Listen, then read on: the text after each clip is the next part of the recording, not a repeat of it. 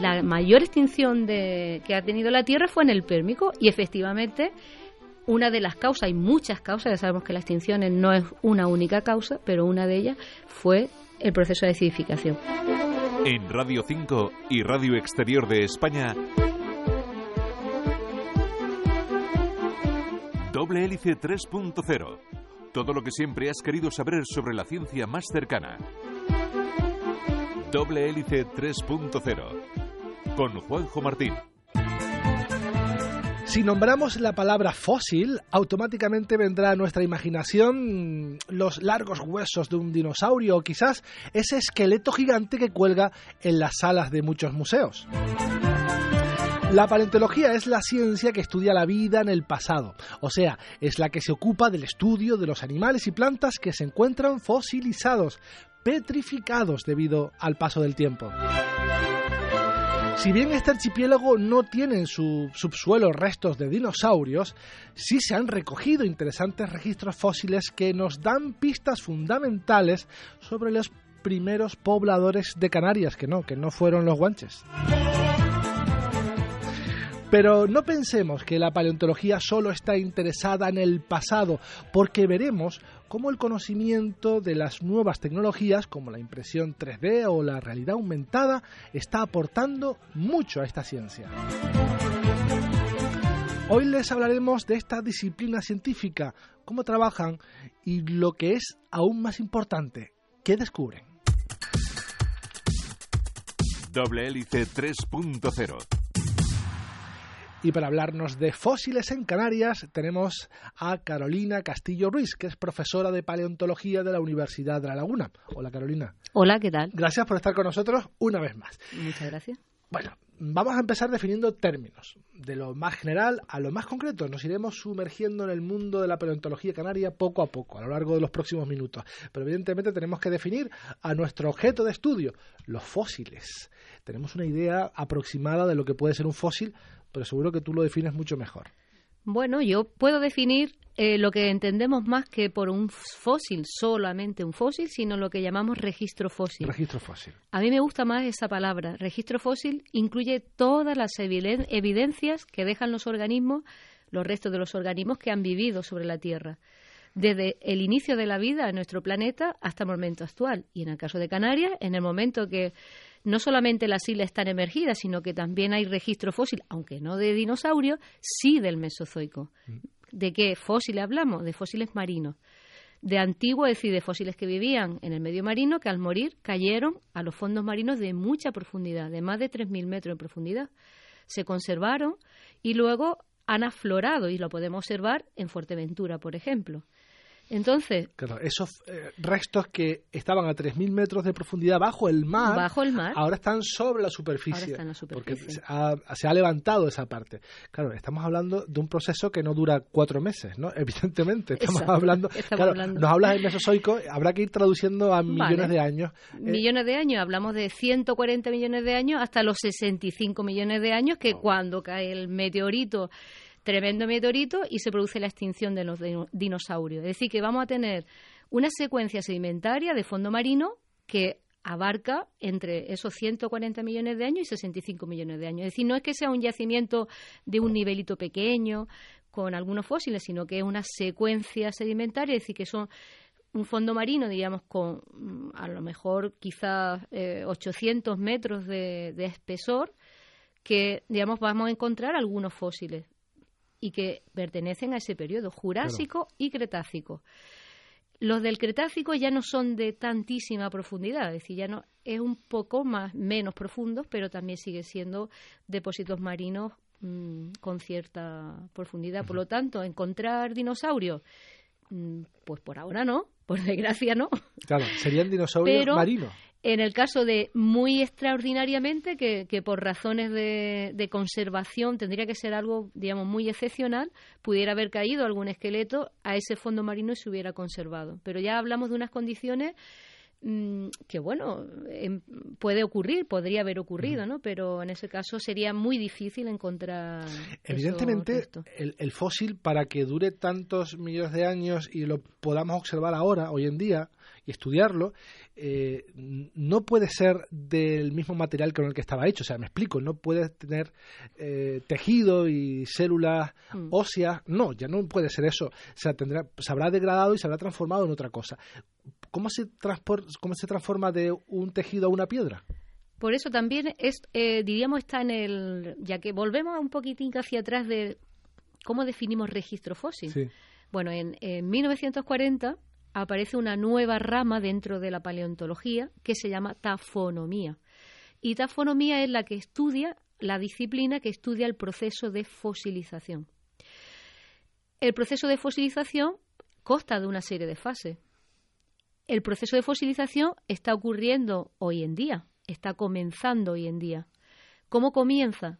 Pues a partimos de una entidad paleobiológica del pasado o en la actualidad, que estamos en el Holoceno, pues de entidades que han vivido durante el Holoceno, nuestra época.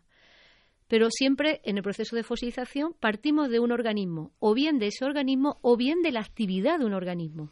Es decir, que paleontología parece que solamente pensamos en efectivamente en los huesos, en una concha, pero además de eso, también los animales cuando están vivos dejan señales en los sedimentos. Pisadas, por ejemplo. Pisadas, exacto y podemos con esa pisada podemos calcular y saber cómo caminaba el animal, qué peso tenía, muchas cosas de, ese animal. O, en el caso de aquí de Canarias, son bastante interesantes las celdillas de insectos.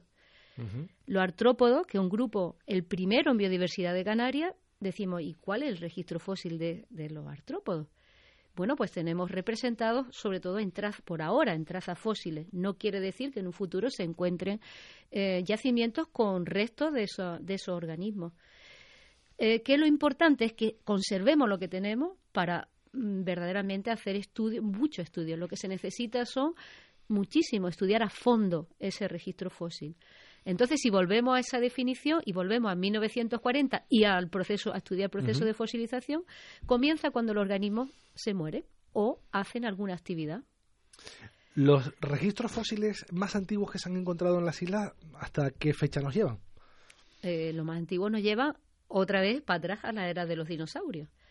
Pero, eh, y nos lleva a, ese, a esos 140 millones de años. 140 millones de años. O hasta los 65 millones de años, después de forma intermitente, volvemos a tener registro fósil hace 30 millones de años y hace 30 millones de años ya estamos teniendo registro fósil que está indicando que con corales, con fauna, que nos, que nos dice marina, que nos dice que ya hay islas, estamos hablando del archipiélago canario, ya hay una pre, podemos decir Fuerteventura o pre eh, Lanzarote, Fuerteventura, y, y ya encontramos eso, esos restos y después ya saltamos a, e, la época que más registro tenemos, que sería neógeno y cuaternario. Y el neógeno y cuaternario, es decir, es cuando, ¿qué islas son las que aparecen en el neógeno? Lanzarote y Fuerteventura, por una parte, Gran Canaria, Tenerife, La Gomera. ¿Cuáles son las que van a aparecer en el cuaternario? Pues las más recientes, La Palma, el Hierro. Tenemos un proceso evolutivo muy interesante porque, eh, sobre todo en la parte, digamos, ya emergida, 23 millones de años, eso en geología es nada, en tiempo es nada, pero sí es muy importante de cara a, a trabajar en cambio global, eh, en información paleobiológica que nos sirve para tomar decisiones en, la, en cómo vamos a conservar la especie frente a nuestro momento que estamos de calentamiento global. Es un momento que, que, ya ha ocurrido otra vez en la historia de la vida y cuando ha ocurrido, lo importante es ver qué nos cuenta el registro fósil. Porque efectivamente el registro fósil son la evidencia directa, es lo que verdaderamente vivía en ese momento. Los ecosistemas, cómo, cuál ha sido esa respuesta a nivel del ecosistema o de comunidades, o bien de la especie. Especies que llegan, tenemos registro en las islas de especies que han llegado, que, que vive, vivían o viven todavía en la zona tropical, en esos momentos donde las temperaturas son mucho más elevadas. Entonces, de cara, diríamos, la paleontología, lo, la, la, importancia que tiene en la actualidad, digamos, mm, podemos decir como dos grandes eh, mm, o dos grandes puntos, podemos decir. Uno, que es la, la parte de, de, paleobiología. Es la parte de toda la información que vamos a recoger desde el punto de vista paleobiológico y que podemos aplicar para entender el momento actual, entender qué biodiversidad tenemos hoy, pero sobre todo la respuesta de especies frente a cambio.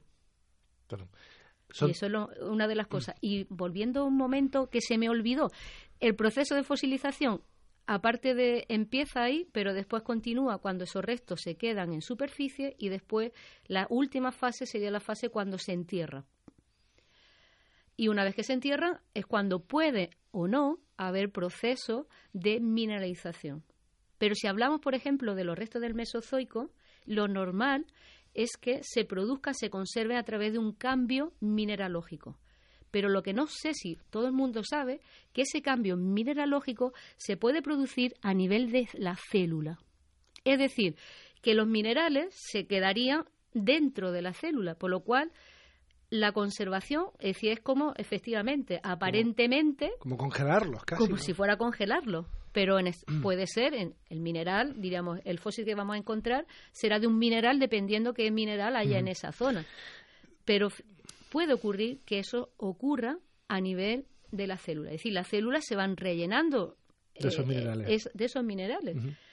No vamos a tener la forma de la célula, pero quiero decir, los orgánulos dentro de la célula no sé hasta qué punto, pero sí diríamos la, mantener la morfología de las distintas partes que tenga un organismo, incluido aquellos que no tienen esqueleto.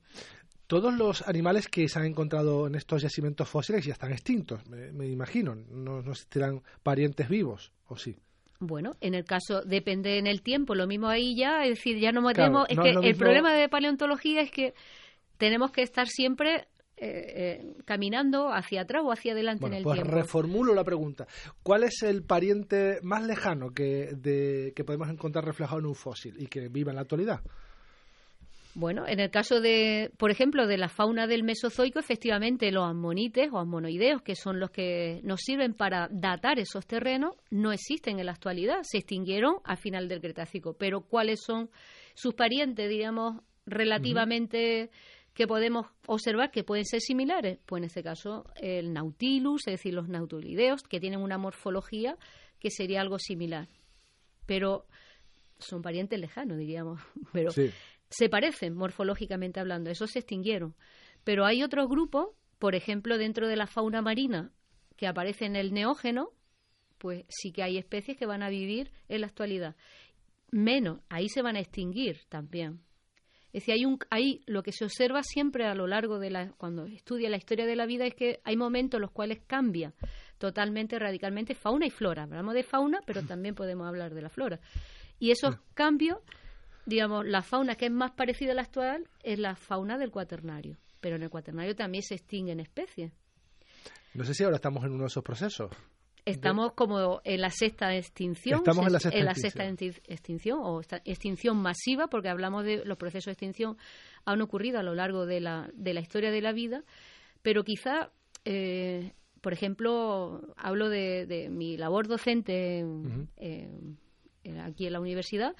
El año pasado se leyó un trabajo fin de grado sobre la extinción, o se han leído varios trabajos fin de grado sobre la extinción del pérmico. Y dice, bueno, ¿y qué tiene que ver el pérmico y eso fue al final del Paleozoico. ¿Qué tendrá que ver esas extinciones del Pérmico con la actualidad? Bueno, pues ahora si leemos bibliografía actual, sobre todo de los cambios que están ocurriendo en el medio marino, por ejemplo, la acidificación del medio marino, que incluso en la universidad, en mi departamento, biología, eh, biología animal, edafología y geología, y grupo de biología marina, pues han trabajado con eso. Y ya se está viendo que esa acidificación del medio marino va afecta o está afectando a, los organismos. Tal y como pasó hace millones de años. Y eso fue, es decir, la gran, la mayor extinción de, que ha tenido la Tierra fue en el Pérmico y efectivamente una de las causas, hay muchas causas, ya sabemos que la extinción no es una única causa, pero una de ellas fue el proceso de acidificación. O sea, eso quiere decir que dentro de 150 millones de años, cuando eh, escarben nuestros restos fósiles de ahora, dirán, ¿pero qué pasó? ¿Qué, pasó en esa época que, se extinguieron tantas especies, no?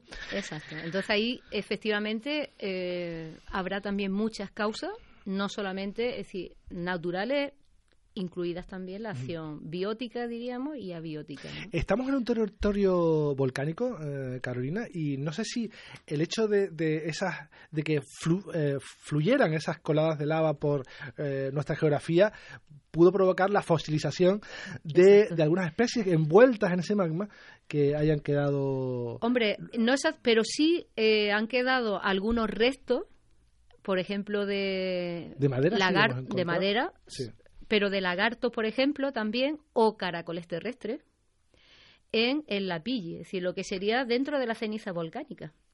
Y de hecho, hay unos restos que, bueno, ya nos gustaría estudiarlos, desde luego, pero que se descubrieron en 1800 y algo. O sea que sí, se descubrieron.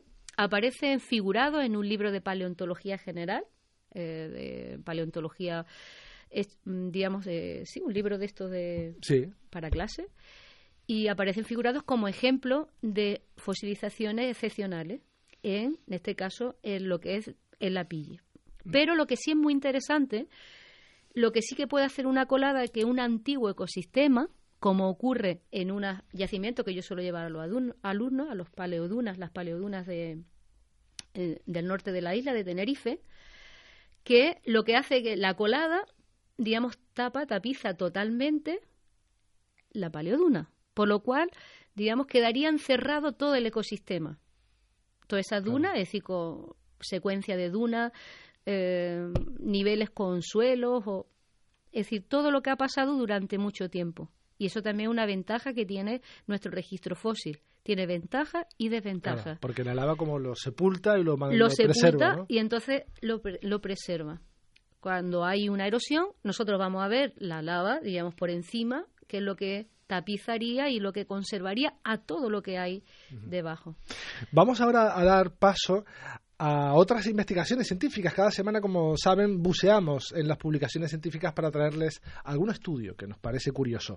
Hoy les hablaremos de la presencia de azúcar y edulcorantes en los alimentos.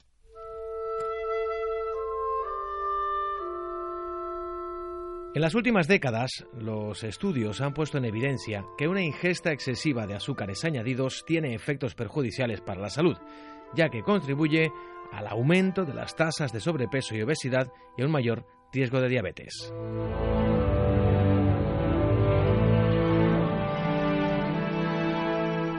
En 2015, la Organización Mundial de la Salud emitió unas recomendaciones sobre el consumo de azúcares añadidos en niños y adultos y acordó limitar su consumo a menos del 10% e incluso a menos del 5% de la cantidad de energía diaria.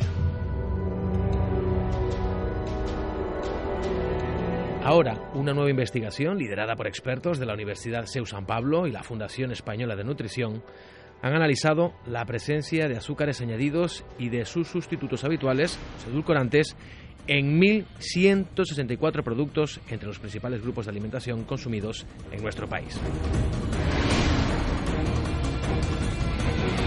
Entre los productos analizados, un 42% incluyó algún tipo de azúcar añadido y el 10% presentó edulcorantes en su lista de ingredientes. Únicamente un 5% de los productos declararon contener azúcares y edulcorantes de forma conjunta.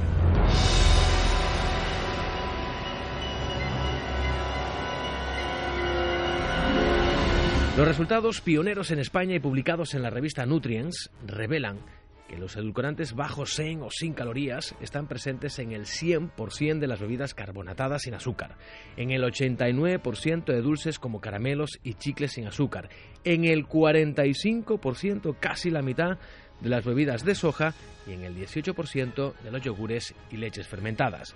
Por su parte, se encontraron azúcares añadidos en el 100% de los refrescos azucarados, en el 96% de las bebidas energéticas e isotónicas, en el 100% de los productos de panadería y pastelería, chocolates y helados, el 96% de los cereales de desayuno y barritas de cereales y en el 89% de las mermeladas.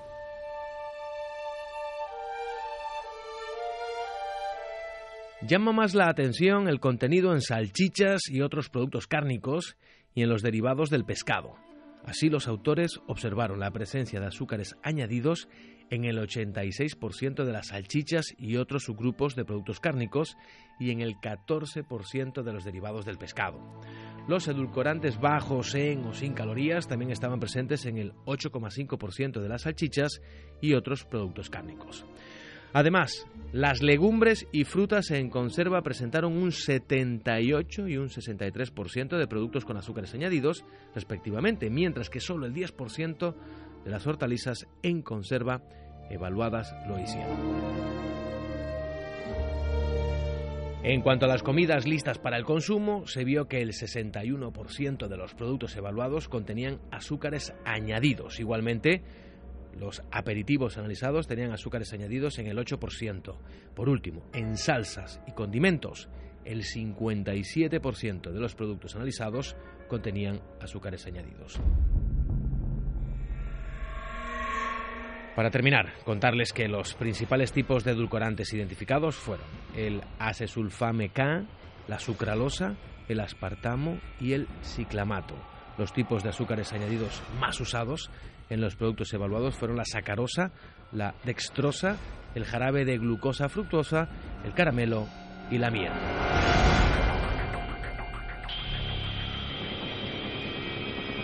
En Radio 5 y Radio Exterior de España, Doble Hélice 3.0. Continúas en Doble Hélice 3.0 Radio 5 y Radio Exterior de España. Hoy les estamos hablando de un tema muy, muy interesante, los fósiles, que los hay también en Canarias y una de las personas que los investiga, sin duda la que más sabe, de ellos es Carolina Castillo Ruiz, que es profesora de paleontología de la Universidad de La Laguna. Bueno, tienen un, un proyecto eh, recientemente concebido que eh, intenta mm, crear nuevas vocaciones, intenta usar las nuevas tecnologías para hablar de fósiles. Paleoconéctate. ¿Qué Exacto. consiste? Paleoconéctate consiste en utilizar un recurso que es transversal, como son los fósiles, que, bueno, todo el mundo, aunque sea un dinosaurio, un trilobite, un lagarto, un resto, cualquier tipo de resto, pues mm, verdaderamente le- lo, entiende o le llama la atención o de alguna manera podemos llegar a todo tipo de público. O sea que consideramos que es un recurso transversal y a partir de él queremos conectar, depende de lo que le guste cada uno. Es decir, sobre todo con, con algo importante, la historia de la vida, decir, bueno, que ver la importancia que tienen los fósiles, sobre todo conservarlos para conservar y preservar su, eh, digamos, la información paleobiológica que después nosotros vamos a utilizar para resolver problemas de hoy en día. Y sobre todo nos interesa eh, que se conozcan esos fósiles y cuáles son o están relacionados con algún cambio global. La respuesta de, de los organismos frente a esos cambios globales. Y esa respuesta la vamos a ver en los fósiles, en especies que ya no están o especies que todavía han resistido todos esos cambios y llegan a la actualidad. Un proyecto financiado por la FESIT, la Fundación Española para la Ciencia y la Tecnología. ¿Qué, eh, qué actividades tiene? ¿Qué objetivos busca? El objetivo es, eh, digamos, divulgar el conocimiento que hay hasta el momento de los fósiles de Canarias en general y, sobre todo, de, de esa- de- de la conservación, de que con- se conserven los yacimientos, se valoren y por eso, pues, que todo el mundo los conozca y los conserve. Y luego, también llegar a las personas que no le gusta, digamos, pues que le- o mejor dicho, que le gusta la tecnología. Y también podemos, digo, llegar a ello, es decir, abrirle a otro campo de la ciencia en general, la ciencia de la vida, a través de, de esos fósiles, por esa conexión que hay de los fósiles con la paleontología, perdón, con la biología o con la geología. Y en este caso utilizamos los modelos 3D. Modelos 3D. Eh, como modelos 3D, y fósiles modelos de plástico. 3D de fós- fósiles de plástico, pero no solamente eso es- sería la réplica. O sea, primero obtenemos el modelo, un modelo que no, lo podemos utilizar, visualizarlo, moverlo, con, es decir, prácticamente lo tocamos, lo, lo cambiamos, no es como una fotografía estática, lo que es el modelo, y después lo podemos replicar efectivamente en plástico o en cualquier, o también se puede imprimir en color. Eh, podemos hacer con ello, lo podemos imprimir a escala, hacerlo gigantesco y con eso qué podemos hacer? Pues podemos eh, que todo el mundo, o sea, que la idea nuestra, bueno, vamos a colegios, tenemos ocho colegios que son los que vamos a dar talleres relacionados con las tres temáticas de, de Paleoconestate. Registro eh, fósil de Canarias, su importancia en la historia de la vida, su importancia para resolver problemas de cambio global actuales que están hoy en día o de conservación de especies o simplemente aplicar las nuevas tecnologías. Y en este caso es la eh, tecnología tridimensional. ¿Qué técnica vamos a utilizar? Fotogrametría fundamentalmente, que simplemente haciendo una serie de fotos con una serie de programas que se pueden conseguir. Muchos de ellos eh, son libres, son gratuitos. Podemos obtener nuestro modelo. Y ya hemos hecho nosotros nuestro modelo. A partir de un fósil real. A partir de, un fósil real o simplemente de vamos caminando y encontramos en un yacimiento. No solamente podemos hacer un elemento que tenemos en la mano, sino también podemos escanear una superficie. Ah, Entonces, en esa superficie vamos a encontrar fósiles. Además, escanear el yacimiento implica que nosotros podemos hacer un seguimiento de los cambios que hay en la actualidad.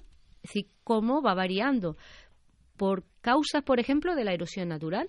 Muchos de los depósitos con fósiles están en la costa. Entonces, bueno, la erosión marina también va cambiando, va alterando. Eso lo podemos medir, lo podemos seguir. De hecho, este año hay dos alumnos que, de biología que van a hacer su trabajo fin de grado sobre la modelización 3D y en este caso en micromamíferos. Que bueno, eh, eso hace muchísimos años que yo hice mi tesis sobre ese grupo. Bueno, en lo que se incluye, por ejemplo, el ratón de mal país o las ratas, ratones los mamíferos que, que bueno, se estudian fundamentalmente o que forman parte eh, pues de gagrópilas, de rapaces. Paleoconéctate ya está en marcha, ya ha ido a colegios, ya ha tenido las primeras, el primer contacto con el público. Exacto, ya hemos tenido, llevamos eh, ayer y hoy, y bueno, la experiencia es muy positiva. Estamos bastante contentos eh, el, ir, ir, nosotros, porque siempre hemos tenido la experiencia pues que los alumnos han venido a, a, feria, o también a rutas científicas en el departamento, que es más cómodo para nosotros, que es otra cosa, pero es una experiencia muy buena el, el ir nosotros a los colegios, vamos como los feriantes, con todo el material, con y que ellos pues tengan posibilidad de, de hacer un modelo que, que, puedan saber de una forma sencilla, un modelo sencillo. Estamos hablando de, de, de, divulgación científica, pero también después ya si hablamos de a nivel de investigación ya se requiere también otras otras técnicas diferentes, ¿no? Pero nuevas vocaciones científicas, algunas saldrá de ahí, algún nuevo esperemos, esperemos. seguro que sí. Y lo bueno de, de, los colegios, por lo menos la experiencia que hemos tenido hasta ahora, que los alumnos son muy receptivos, preguntan mucho, que son buenísimos, eh, y sobre todo, pues esa curiosidad, que a lo mejor a veces lo hemos echado en falta, incluso en, alumnos de, de la universidad, y esa curiosidad que tienen, eso es muy bueno, alimentarla y sobre todo pues que eh, no hacen preguntas que verdaderamente mm, a nosotros también aprendemos de esa experiencia, que eso es lo bueno. Y por eso nos podemos conectar a través de la paleontología. Carolina, yo creo que uno de los principales objetivos que tiene este proyecto y los futuros que vendrán va, tendrán que ser obligatoriamente poner en valor nuestro patrimonio fósil de, de registro fósil en Canarias, que es un auténtico desconocido y seguramente la gran sorpresa está por, por llegar todavía, ¿no? El gran titular seguramente estará por, por llegar y ahí estará seguramente muy cerca nuestra invitada, Carolina Castillo Ruiz, profesora de paleontología de la Universidad de La Laguna. Muchísimas gracias por haber estado con nosotros, ha sido un placer. Pues igualmente, muchas gracias. Hasta luego. Hasta luego.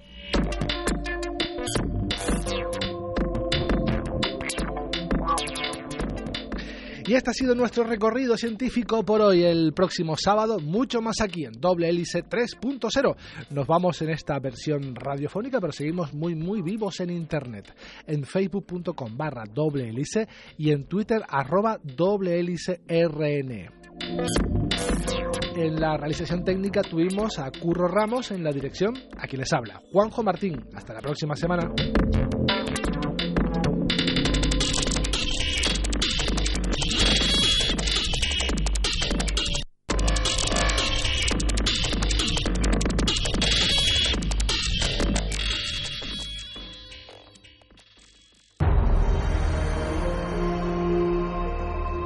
Nuestra búsqueda de formas de vida desconocidas, siempre miramos hacia las estrellas.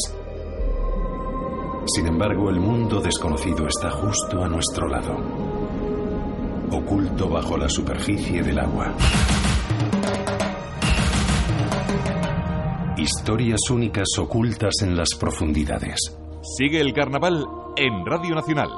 El planeta bajo el agua.